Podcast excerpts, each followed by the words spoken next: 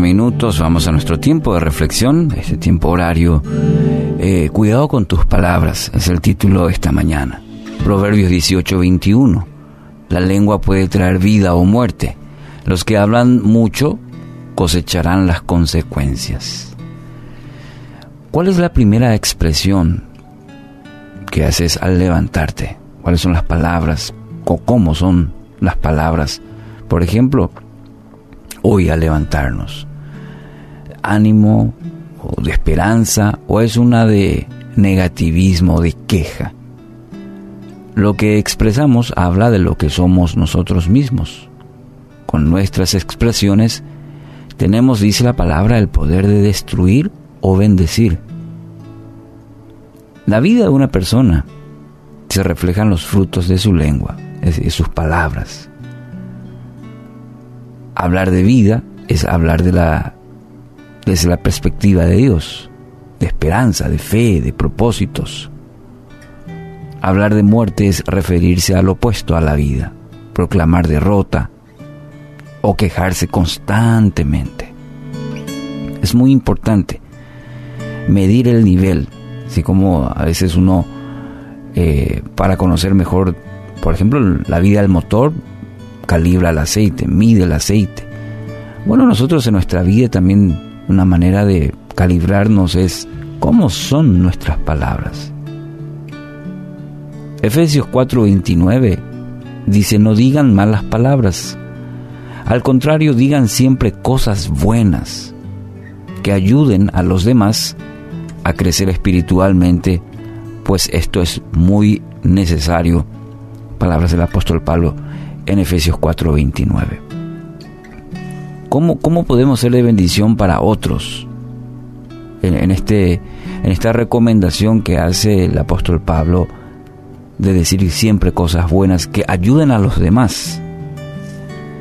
Y nos ayudamos a nosotros mismos y por ende a nuestro entorno, porque es nuestro entorno, familia, compañeros de trabajo, los que van a ser bendecidos o no por cómo administramos, cómo eh, administramos, sí, nuestra, nuestra lengua, nuestras palabras.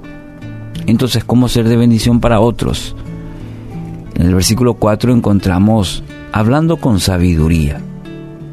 Qué importante es que nuestras palabras sean, como dice, sazonadas, la palabra, ser sabios en lo que hablamos.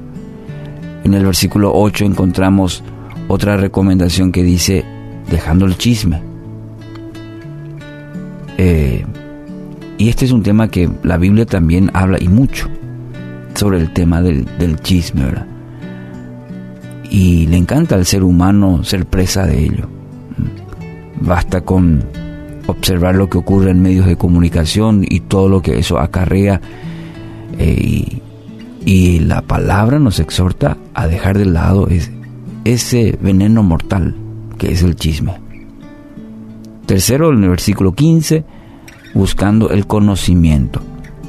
Si yo abandono estos aspectos, bueno, tengo que nutrirme de, de conocimiento. ¿Cuál va a ser nuestra fuente de conocimiento? No es solamente adquirir datos, información, sino realmente sabiduría, como dijimos al principio. Y debemos buscar eso, el conocimiento que viene de Dios. Versículo 18, también otra manera de ser bendición para otros es poniendo fin a los pleitos.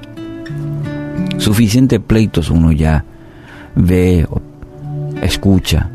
Y el creyente, el cristiano debe ser aquel que pone fin, pone no solamente el paño frío, sino que es aquel que anula los, los pleitos que siempre en, en las relaciones pueden surgir, pero el cristiano, el que es de bendición, pone fin a ello, según el versículo 18.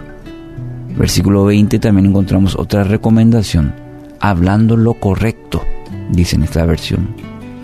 Qué importante. Hablando lo correcto en cuanto a ser sabios en lo que decimos. Y para eso necesitamos guía del Espíritu Santo, necesitamos cultivar en nuestra vida para saber administrarlo. De repente cuando callar, cuando hablar y cómo decir. Ya hemos hablado también en días anteriores al respecto. Dios nos dio la capacidad de comunicar, la capacidad de hablar, no para destruir, maldecir, sino para el bien. En lugar de ira, el creyente debe mostrar el carácter perdonador de Dios. Hay una frase que interesante de Juan Luis Vives dice, no hay espejo que mejor refleje la imagen del hombre que sus palabras. Ahí resume todo. Resume. Así que queda para nosotros el desafío hoy, la jornada, en nuestra vida, y no solamente esta jornada, que cultivar en nuestra vida esta característica esencial en la vida del cristiano, que cuida sus palabras. Así que hoy, sembra vida a través de todo lo que digas, todo lo que sueltes esta, este día y, y el resto de la vida. Que todo nuestro vocabulario negativo de queja sea reemplazado por vida, por propósito, que, que nuestra boca sea fuente de vida. Palabras, sí, palabras que bendigan, palabras que edifiquen.